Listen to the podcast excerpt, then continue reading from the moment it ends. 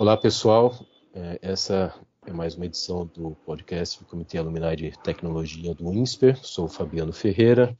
Estou aqui com Rafael Teodoro, também membro do comitê. E no episódio de hoje é, vamos falar sobre a Lei Geral de Proteção de Dados, um assunto de grandes discussões recentes, né, nos últimos tempos. E para essa conversa sobre a Lei Geral de Proteção de Dados, a LGPD, trazemos aqui o advogado Renato Leite Monteiro. Renato é mestre em Direito Constitucional pela Universidade Federal do Ceará, doutorando em Direito, Filosofia do Direito e Teoria Geral pela Universidade de São Paulo. É também fundador, coordenador do Data Privacy Brasil, é, consultor na área de proteção de dados do Batista Luz Advogados e é um, um especialista que vem acompanhando as discussões sobre a LGPD nos últimos tempos, tendo participado, inclusive, muito ativamente das discussões da própria LGPD. Então, Renato, seja bem-vindo. Nos fale um pouco sobre, sobre a, a, sua atuação nos últimos tempos sobre a LGPD. Tá bom, primeiro eu queria aqui agradecer ao convite, né, o convite aqui da, feito pelo Fabiano, que é um amigo aí já de de longas datas, né, para a gente poder falar aqui no podcast. Eu acho que, Fabiano, faltou falar uma questão. Eu também sou professor do INSPER, né? Então, sou professor hoje também eu tenho a oportunidade de ser professor convidado, né? Até porque a gente sabe que, dependendo do que você coloca hoje, se você é professor convidado ou não, tem dado problema.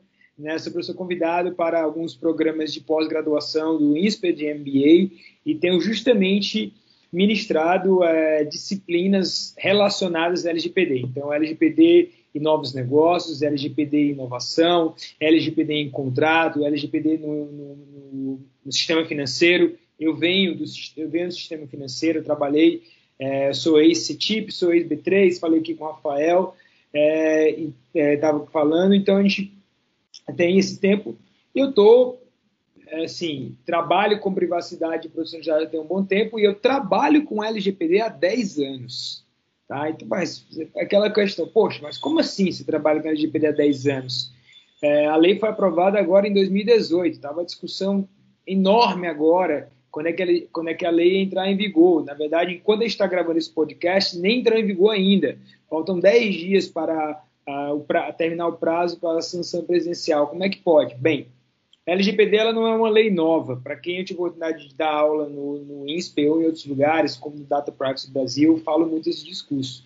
É uma lei que o seu primeiro texto data de 2010. Começou a ser discutido em 2009 em reuniões do Mercosul em, dois, é, em, em Montevideo. E a primeira versão ela é de 2010. Primeira consulta pública terminou em março de 2011. Eu me lembro que eu eu, eu, eu, terminei meus comentários da primeira consulta pública sentado no Starbucks do Kinoplex, no Itaim. Eu fui sair, eu, eu cheguei no Starbucks, era nove da manhã, saí de lá meia-noite fechando. O pessoal do Starbucks ficou, ficou, com tanta pena de mim, do meu amigo Caio César, que a gente estava comentando, que eles deram café e chocolate de graça para a gente. Tá? E em, em 2011 a gente fez 62 páginas de comentário a primeira versão pública do anteprojeto de lei de proteção de dados. E aí, versões diferentes, consultas públicas, eu tive a oportunidade de participar é, ativamente nas discussões no Congresso Nacional, participei de audiências públicas na Câmara dos Deputados como convidado, como professor convidado, é, tive a oportunidade de ajudar na redação de certas partes da LGPD, trabalhando como, como especialista convidado, dando aquelas questões, dá orgulho olhar para a lei e pensar, ah, legal, isso teve, uma, teve um dedo nosso é, nessa questão, e hoje eu só vivo LGPD e proteção de dados, né? da hora que eu acordo, da hora que eu vou dormir, finais de semanas, é isso, né, então eu eu tive a oportunidade de coordenar a área de privacidade e proteção de dados do Bastidores de Advogados por dois anos e meio, né? Então a área era uma área que não existia e era uma área que quando eu é, deixei a coordenação, é, o escritório foi escolhido por dois anos seguidos o, o melhor escritório de proteção de dados do país e é uma equipe no final assim de 25 pessoas que direto e indiretamente trabalhavam com o tema. A gente mostrar o crescimento da temática nos últimos anos, né?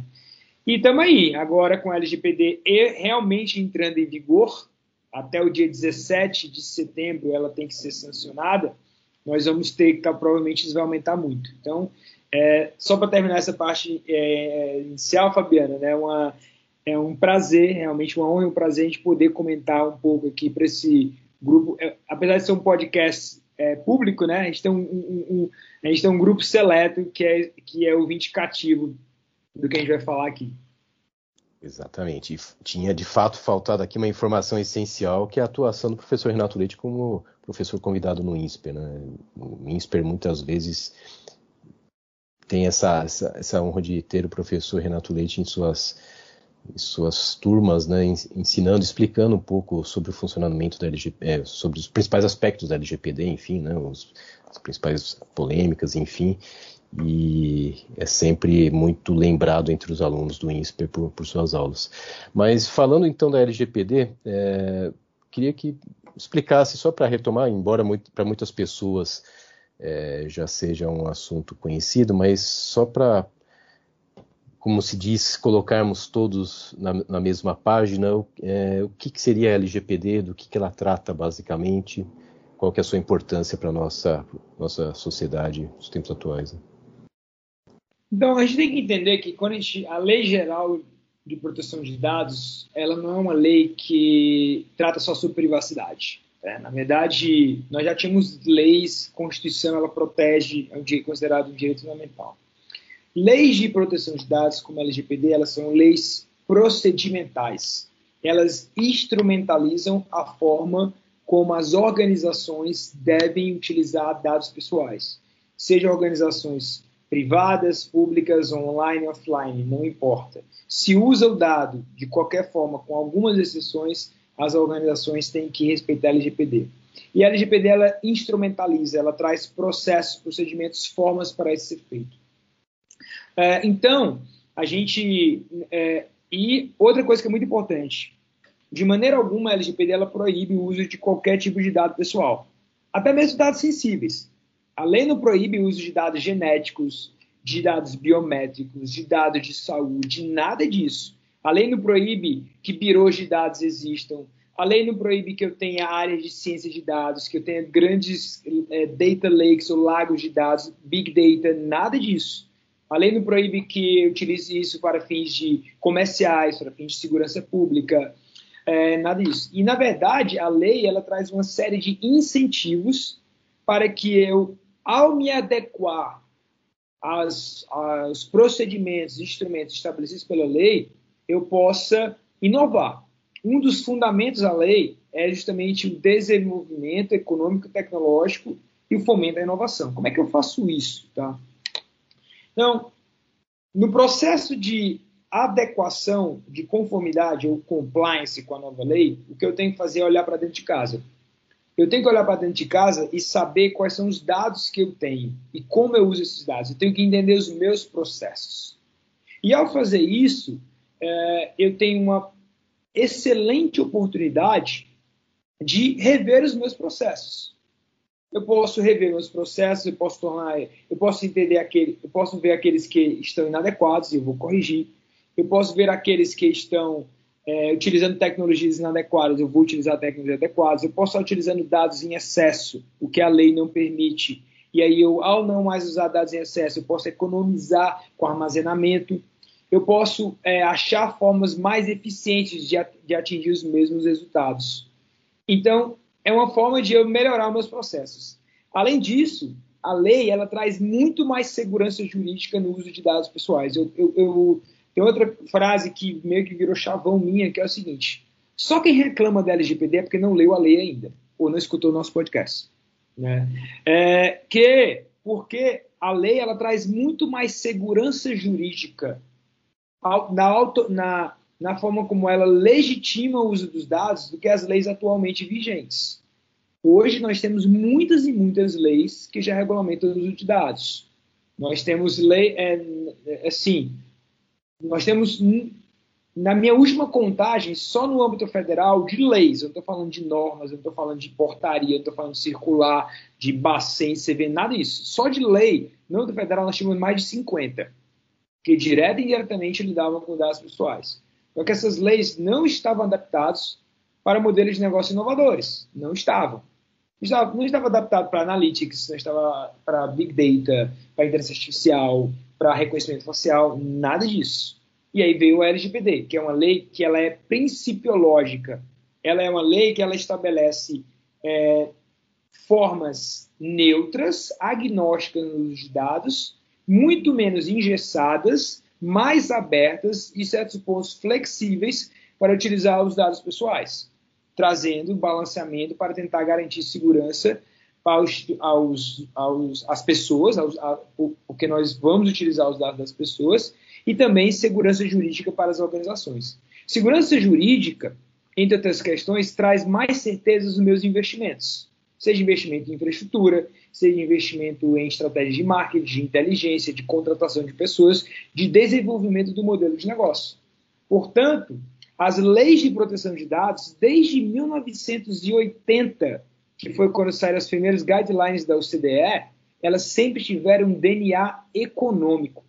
A GDPR, que foi a atualização das, das leis dos anos 90 da Europa, um dos principais motivos dela ter, ter se discutido entre o ano de 2012 e 2016, entrou em vigor em 2018, foi para poder fomentar o que a União Europeia chamou de Digital Single Markets.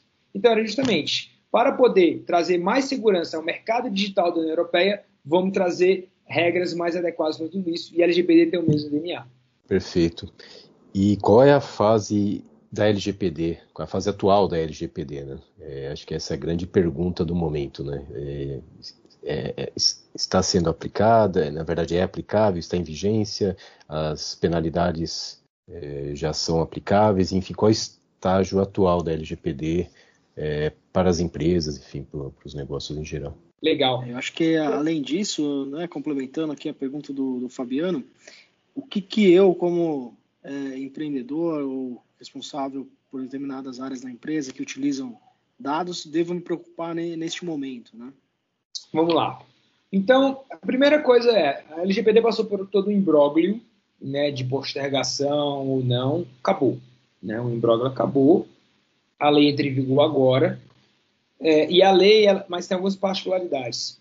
Primeiro, apesar da lei entrar em vigor agora, a lei, além dela entrar em vigor agora, foi criada uma nova entidade reguladora, chamada Autoridade Nacional de Proteção de Dados. Essa entidade, o decreto de estruturação dessa entidade foi publicado a semana passada, uma semana antes de quando a gente grava esse podcast. E aí deve, nas próximas semanas, ganhar corpo. Essa entidade ela pode supervisionar o uso de dados pessoais em qualquer segmento da sociedade, qualquer mercado.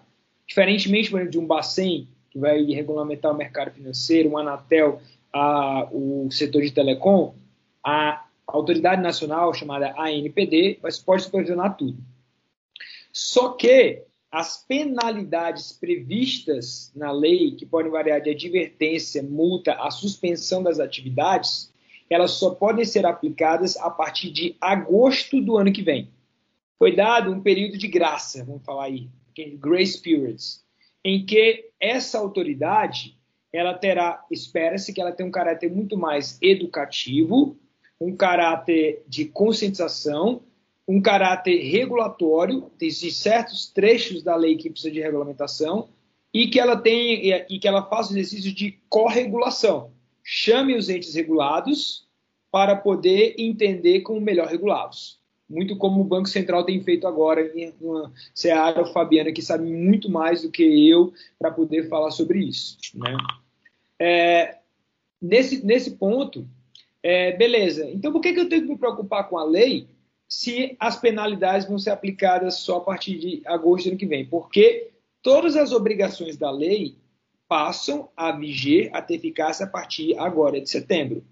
E outras entidades, como o Ministério Público, como o PROCON, como Secretaria de Defesa do Consumidor ou o próprio Judiciário podem aplicar a lei. E podem ter outras penalidades que não as previstas na LGPD. Podem ter previstas, penalidades que estão previstas no Código de Defesa do Consumidor, por exemplo. As multas que o PROCON aplica hoje, multa que o Ministério da Justiça aplica hoje, podem continuar sendo aplicadas baseadas na LGPD. Mas a multa de 50 milhões que está lá prevista não pode ser aplicada ainda, só a partir de agosto do ano que vem. Então, eu ainda eu posso chegar, eu chego em qualquer organização e digo, ah, eu quero acesso a uma cópia dos meus dados, que é um direito básico previsto lá. E essa organização não me dá uma cópia dos meus dados, ah, beleza, então eu vou no PROCON. Ah, não é relação de consumo? Eu vou no judiciário. E o judiciário pode dar uma ordem judicial liminar que for para isso, ou pode dar uma, aplicar uma penalidade de indenização ou alguma outra coisa. Tá, beleza, poxa, então eu tenho que, eu tenho que seguir esse negócio. A partir de agora, a partir agora de setembro, as regras, obrigações, é, instrumentos e accountability previstos na lei, eu tenho que seguir. O que é que eu faço? Pergunta aqui, pergunta aqui a pergunta Rafael. Primeiro, Rafael, você tem que estar se perguntando por que, você não fez ainda. Porque a, a lei foi aprovada em 2018. A lei, tivemos dois anos. Ficou só observando. Ah, essa lei não vai pegar, né? Essa lei não vai. É, não deu mais. A lei já pegou muito, muito mesmo. É, eu digo, eu só faço faz dois anos, faz desde final de 2017 que eu só respiro LGPD, né? Primeiro GDPR, depois LGPD. Não tem mais isso. Tá, qual é o básico? Então, beleza, Renato, não fiz nada. Lascou. Agora, não, é, não fiz nada. Eu até aproveito para responder esse seu ponto, eu faço o convite Entra no, é, como o Fabiano falou, hoje eu sou, eu sou diretor e fundador de uma organização chamada Data Privacy Brasil. É uma organização focada em educação, treinamento, ensino e pesquisa aplicada na área de privacidade e proteção de dados. A gente já treinou nos últimos dois anos mais de 2.500 pessoas. Participamos no, como amigos curi no STF, no caso de julgamento do IBGE e as operadoras de telecom. A gente publicou essa semana dois posts na nossa, no, nos nossos canais, no nosso Instagram, arroba Brasil, exatamente respondendo a sua pergunta, Rafael. E aí, não fiz nada. E agora, hoje mesmo a gente publicou um muito bom chamado A Corrida da LGPD. Estou perdendo a corrida. O que é que eu tenho que fazer então? Primeira coisa, uma política de direitos. Tá? Você tem que ter uma política de direitos para atender aos direitos previstos na lei e, e implementar essa política, porque é o que vai lhe trazer mais risco de eventualmente ser investigado é alguém ir lá e lhe denunciar porque você não atendeu o direito. Segundo, uma política de privacidade. Política de privacidade. Ah, mas aquelas políticas de site? Não, esquece essas políticas de site. Essas políticas de site antigamente estavam todas erradas, todas. Você tem que ter uma política, e a política de privacidade não é uma autorização para usar os dados, ela não é um consentimento. Ele é um informativo que diz como a organização, como a empresa, ela usa os dados. Então, eu tenho que ter uma política de privacidade para ser transparente na forma que eu utilizo os dados, porque é um dos princípios da transparência. Tá? É, terceiro, eu tenho que ter uma política de gerenciamento dos meus fornecedores, uma forma dos fornecedores, porque não adianta de nada. Eu tenho o programa mais robusto de privacidade e proteção de dados na minha organização. Mas se os meus fornecedores que eu contrato serviços ou para quem eu forneço serviços, eles não estão adequados, eu posso ser responsabilizado. Não adianta de nada. A gente fala que a lei segue o dado. Por onde o dado passar, a lei se aplica. Então eu tenho que ter uma forma de gerir adequadamente meus fornecedores. Quarto, uma política de segurança da informação que englobe um plano de resposta a incidentes. Que é incidente? Vazamento de dados, no mínimo. Não é se seus dados vão vazar, é quando eles vão vazar. Seus dados vão vazar se, se é, sua empresa vai ser alvo de um incidente, vai ser alvo de um vazamento. É só quando isso. Então, tenha um plano de resposta. E por último, lista de cinco aqui, Rafael, para responder essa pergunta, é ter um DPO, ou chamando encarregado. Tá? Ah, mas eu vou ter que contratar. Vamos traduzir então. Tenha, pelo menos na sua empresa, uma área, ou uma área que ela não precisa ser exclusiva para isso, pode ter outras funções, mas tem uma pessoa, tem um time, uma área que se dedica às questões de privacidade. Não existe um selo, pá, estou adequado à LGPD. Isso é um programa. Do mesmo jeito que dentro você tem hoje é, programas de governança anticorrupção, programas de governança corporativa que existem durante todo o tempo da empresa, agora você terá que ter um programa ou uma estrutura de governança e privacidade e proteção de dados. É fácil fazer isso? Eu, eu, eu posso dizer que, não, é, que depende do tamanho da sua empresa, depende da, da complexidade dos seus processos, também da organização. Como é que fica isso, então, para startups, para pequenas e médias empresas? Tá?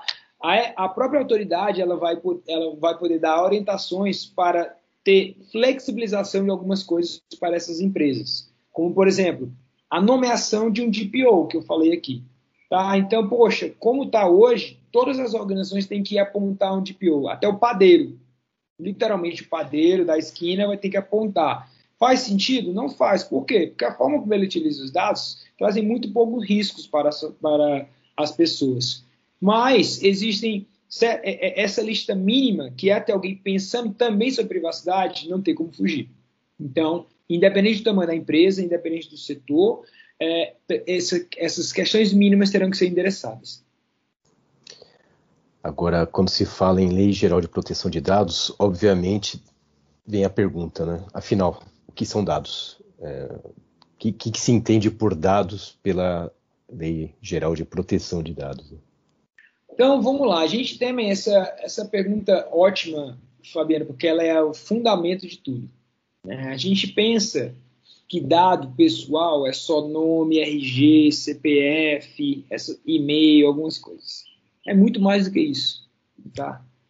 É, a lei, a lei ela diz que é considerado dado pessoal toda e qualquer informação sobre a pessoa. Sobre a pessoa.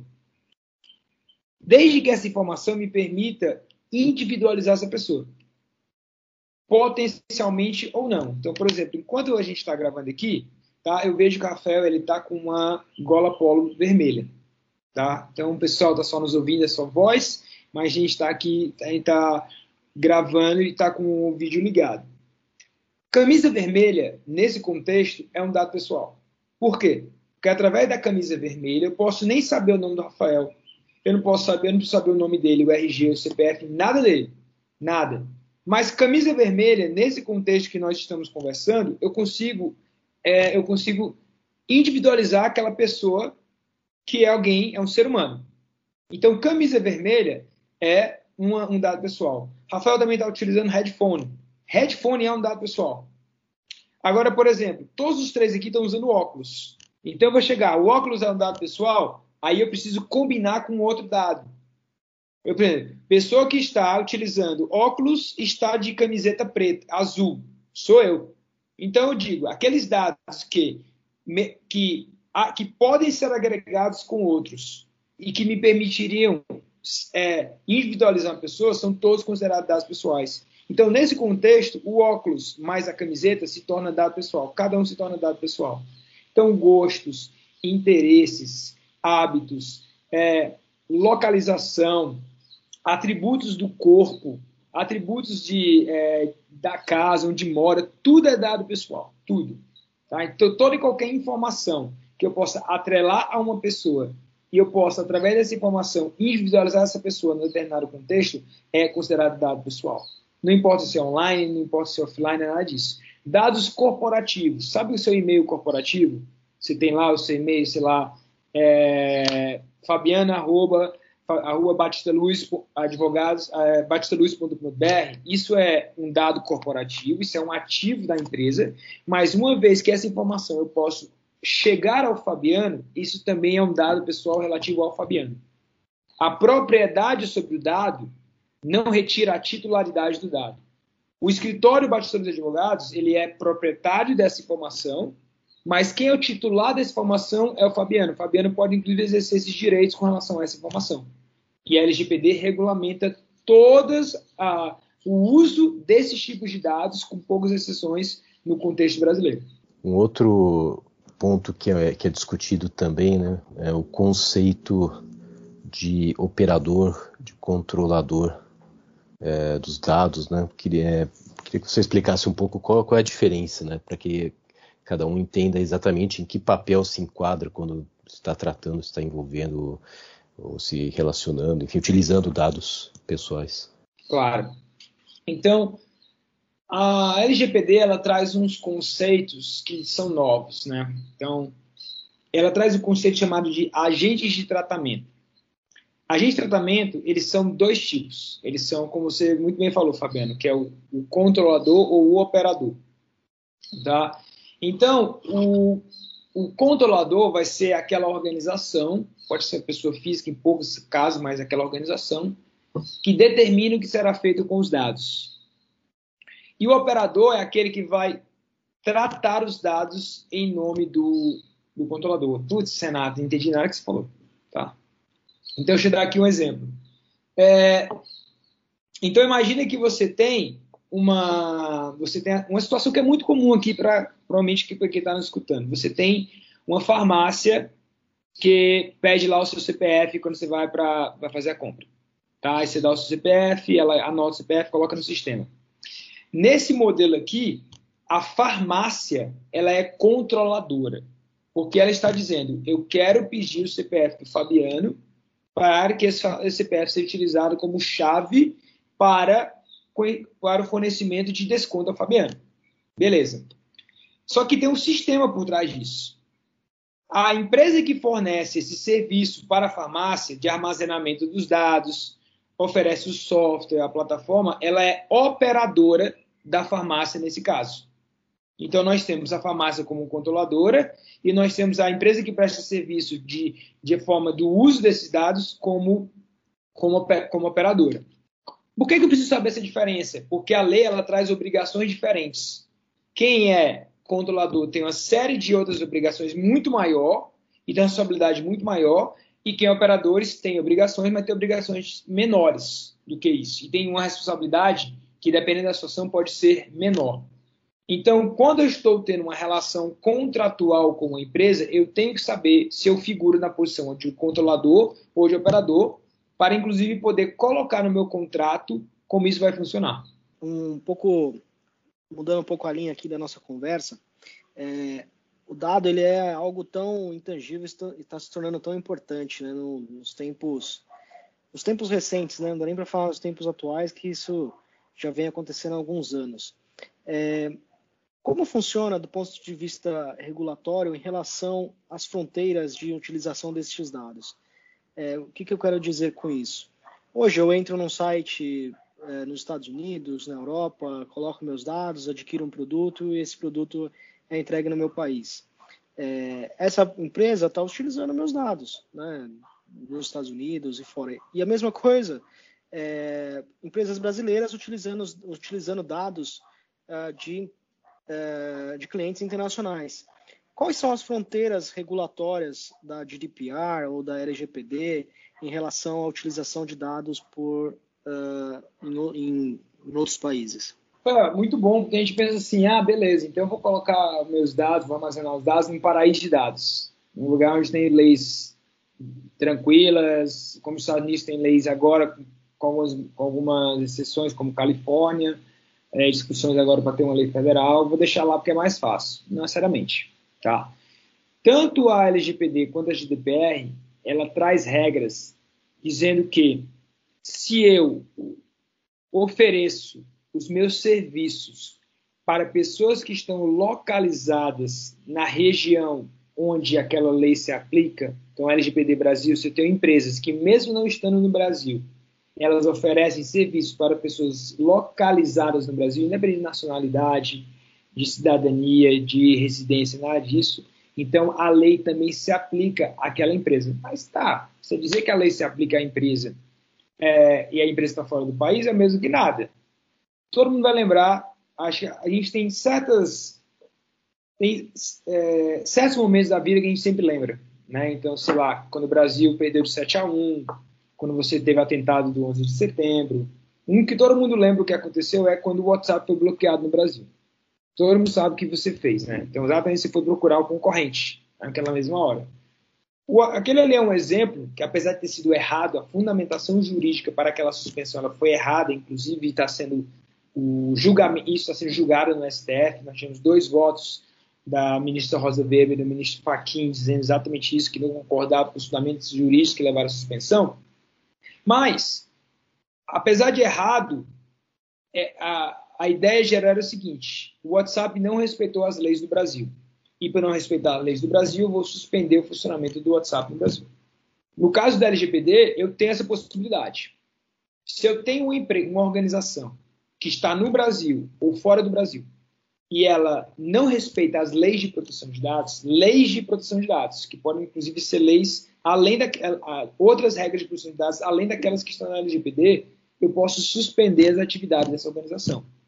Se eu estou falando de uma organização jurídica, um CNPJ, eu posso suspender as atividades do CNPJ. Posso ir lá na junta comercial, na receita, posso dar um juízo de contas, o que for.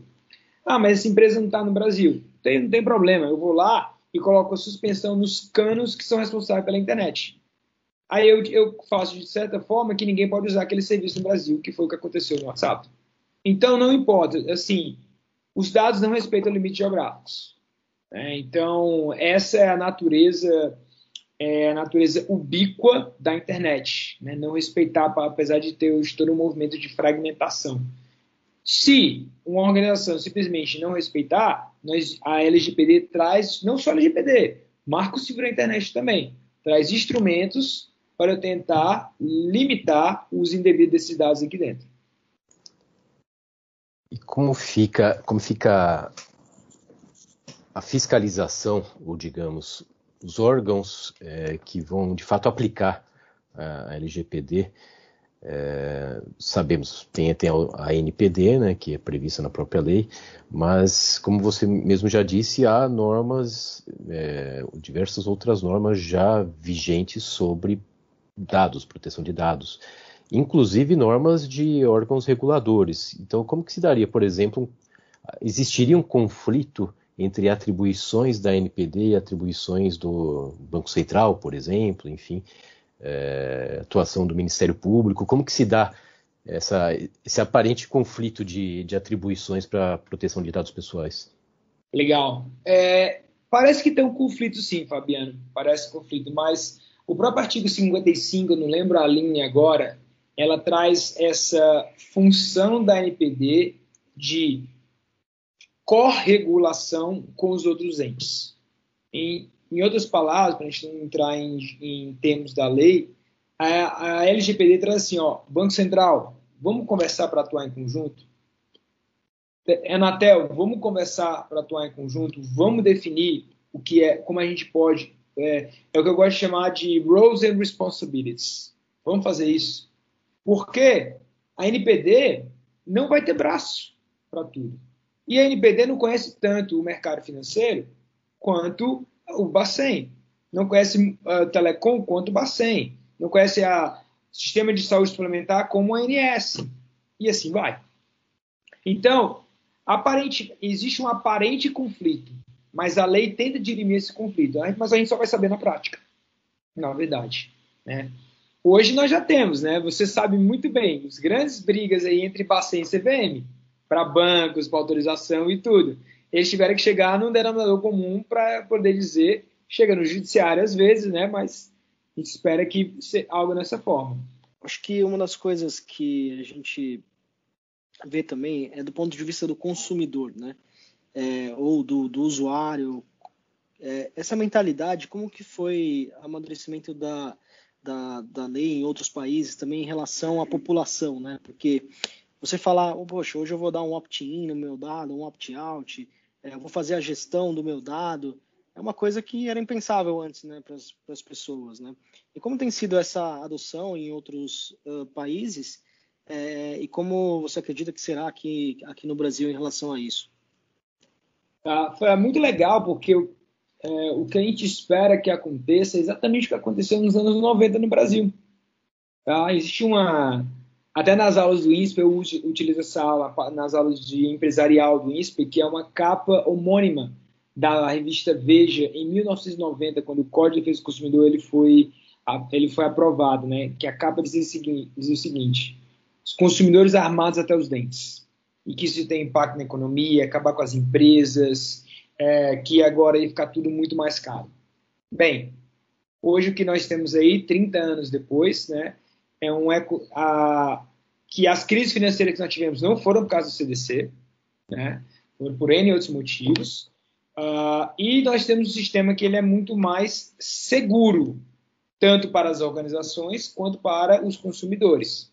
Imagina hoje você comprar, por exemplo, uma, um liquidificador que não passa por uma certificação do Inmetro, né? uma TV, um carro que não, que não passou pelos demais testes.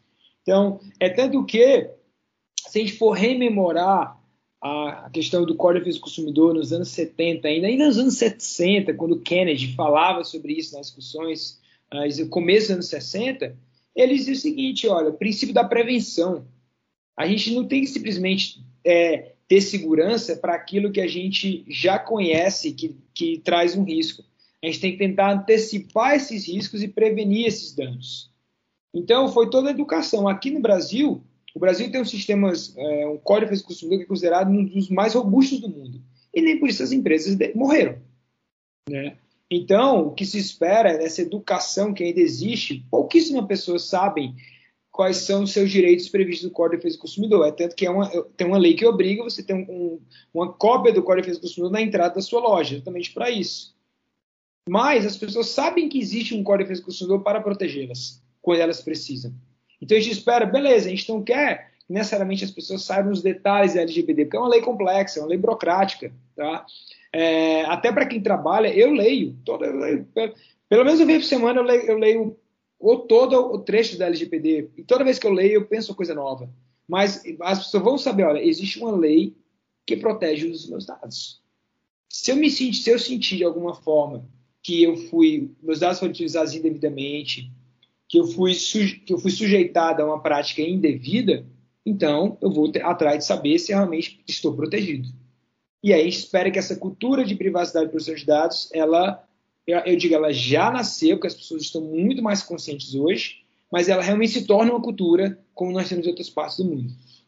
Agora, no Brasil, nós temos o hábito de, de falar que algumas leis pegam, outras, algumas leis não pegam. E com base na sua experiência, o que você tem visto na sua atuação é, desde 2018, né? É, você sente que a LGPD foi uma lei que pegou na prática é, ou não? Na média, lógico que falar de um modo geral é difícil, mas pelo que você tem visto, as pessoas têm de fato levado a sério a LGPD e têm procurado aperfeiçoar procedimentos? Como que você enxerga essa implementação? Olha, como eu disse, né, é uma lei que já pegou. O judiciário já aplica. Né? É um dos interessantes casos que a lei é aplicada é, pelo judiciário antes mesmo dela entrar em vigor. Ministério Público já aplica. Todas as novas normativas que são publicadas no âmbito federal, estadual, municipal fazem referência à LGPD. Os decretos que saem agora, o próprio decreto da quarentena, Artigo 6 do decreto da quarentena, que estabeleceu a quarentena faz menção expressa a ela. Então, todo o ecossistema de normas já faz referência expressa à LGPD. E a gente tem que entender que não é um movimento só do Brasil. É um movimento que ela vem, ele vem de fora e que, querendo ou não, que faz uma norma pegar ou não, são os grandes players. São aqueles que realmente movem os, os ambientes onde as pessoas estão envolvidas. Então, quando a gente está falando de dados, né, a gente está falando aí da, de uma sociedade que é hoje fortemente movida a dados, as grandes empresas que são que movem a economia do país, elas estão elas estão fazendo algo que elas já fizeram há anos em outros países. Elas estão elas estão internalizando no Brasil algo que são as suas práticas internacionais. E as grandes vão, vão é, obrigar os médios a se adequarem, porque elas só podem contratar com empresas que também estão adequadas, aquele efeito cascata que eu falei aqui no começo, e as médias vão levar os pequenos a se adequarem. Então, é uma lei que a gente, você, se você está nos escutando em uma, um player aí de, de podcast, seja qual for, você deve ter recebido nos últimos dias notificações, informes, controle a sua privacidade, algumas questões é, restritas. Então, é uma lei que eu conheço poucas leis que foram tão discutidas, tão discutidas como essa, é, e poucas leis que nós, hoje você vê literalmente, você vai numa questão da esquina, você vai, sei lá, no almoço da esquina, no almoço de domingo, a, a, as pessoas falam sobre LGPD saiu no horário nobre, Jornal Nacional, saiu reportagem no, no, no Fantástico, né? Então, é, tá na boca do povo. Às vezes não tão corretamente, mas a, pelo menos que existe uma lei de proteção de dados está na boca do povo. Né? Então, assim, é uma lei que já pegou um antes mesmo dela entrar em vigor. Legal, Renato. Acho que a gente está chegando no, na conclusão aqui no, do nosso podcast. queria deixar uma pergunta final e, e uma recomendação aí de comentários. É, na sua opinião, quais são os setores que estão mais preparados é, na, em relação à LGPD? Quais setores que precisam talvez se preparar um pouquinho mais é, para estarem aderentes? E deixar aberto para uma recomendação para vocês, pra, uma recomendação sua para todos os nossos ouvintes aí. Legal, ótima pergunta, Rafael. É, eu acho que os setores que estão mais preparados são aqueles que existem, que são naturalmente internacionais, né, multinacionais, porque eles tiveram que passar por isso, se eles pelo processo da GDPR. Né? Então, aquelas empresas multinacionais, empresas de internet, empresas que são data-driven, que tiveram que passar por isso, são os que estão mais bem preparados. Não estão preparados, mas estão mais bem é, preparados. Os setores que estão correndo atrás de tudo isso, né, durante um bom tempo o setor da saúde estava correndo atrás, mas ele conseguiu avançar muito fortemente, o setor de saúde agora é altamente movido a dados. Tá? É, o setor de seguros está correndo muito atrás. Uh, mas eu vejo que áreas que não são naturalmente áreas de dados, a gente pega aqui um setor de. Uh, nossa, a gente está tão envolvido na economia de dados que eu estou com dificuldade de pensar num setor que não seja data-driven. Estou pensando aqui. Uma indústria, uma indústria como mineradora, empresa desse tipo. Mineradora, mas eu vejo assim, pega, você, pega uma indústria como automobilística, né, que é que pra, fabrica carro. Não tem um e-commerce, não tem nada, tem site. Hoje, eu nunca esqueço, eu tive a oportunidade de participar, do, de coordenar um projeto de adequação de uma grande montadora internacional no Brasil, e à época o presidente da montadora estava. E ele falou: esse é um projeto essencial para o futuro da nossa empresa, porque o futuro da nossa empresa não é vender carros, é vender serviços. Eu vou, para poder vender os meus serviços, eu terei carros. E para poder vender os serviços, ele será baseado em dados. Então hoje é muito difícil você pensar numa empresa, num setor grande mesmo, de relevância, que não seja. É, eu não quero falar estritamente, mas que não seja imensamente impactado pelo uso intensivo de dados. Né? Então, esses pontos. Mas nós temos, né, citou mineração, é, o setor de logística, que precisa muito disso também, uh, transportes, vamos falar assim, dependendo do tipo de transporte, alguma outra coisa. É, o setor de farmácia, agora que está ah, fortemente, porque precisa realmente desses dados. Mas são alguns exemplos. E para deixar aqui uma última dica, pessoal, eu acho que é, se preparem, tá? Se preparem. Eu digo que a efetividade dos seus do seu, do seu projeto de adequação ou do seu programa de governança está, está diretamente ligada à quantidade de educação e treinamento que seu time teve. Então, é educação, é treinamento, é conscientização, privacidade e proteção de dados. É efetivamente desenhar algo nesse ponto. Se você não se inteirou ainda, se intere. Tá? Então, seja por qualquer seja no INSPE, seja Data Privacy Brasil, seja em qualquer lugar, mas se interem tá, sobre isso, porque efetivamente você é uma das leis que terá, tem impacto maior na vida das pessoas. Tá? Maior do que muitas leis que fazem parte do nosso dia a dia. Então, acho que é isso, é vão atrás, vão buscar de se interar realmente os impactos que a LGPD pode ter. Muito bom, perfeito.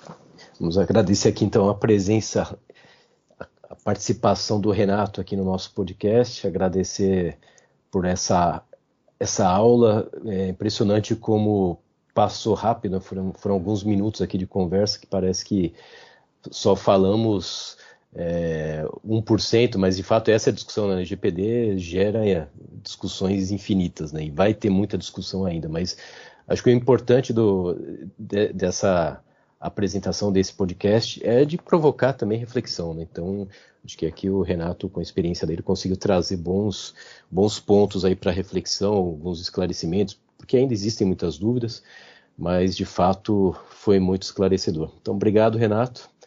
Obrigado também, Rafael, pela, pela parceria. E convidamos a todos para continuarem ouvindo aqui o, o podcast do Comitê Luminar de Tecnologia do INSPER e acompanharem os próximos episódios. Obrigado, pessoal. Até a próxima. Valeu, pessoal. Obrigado. Obrigado.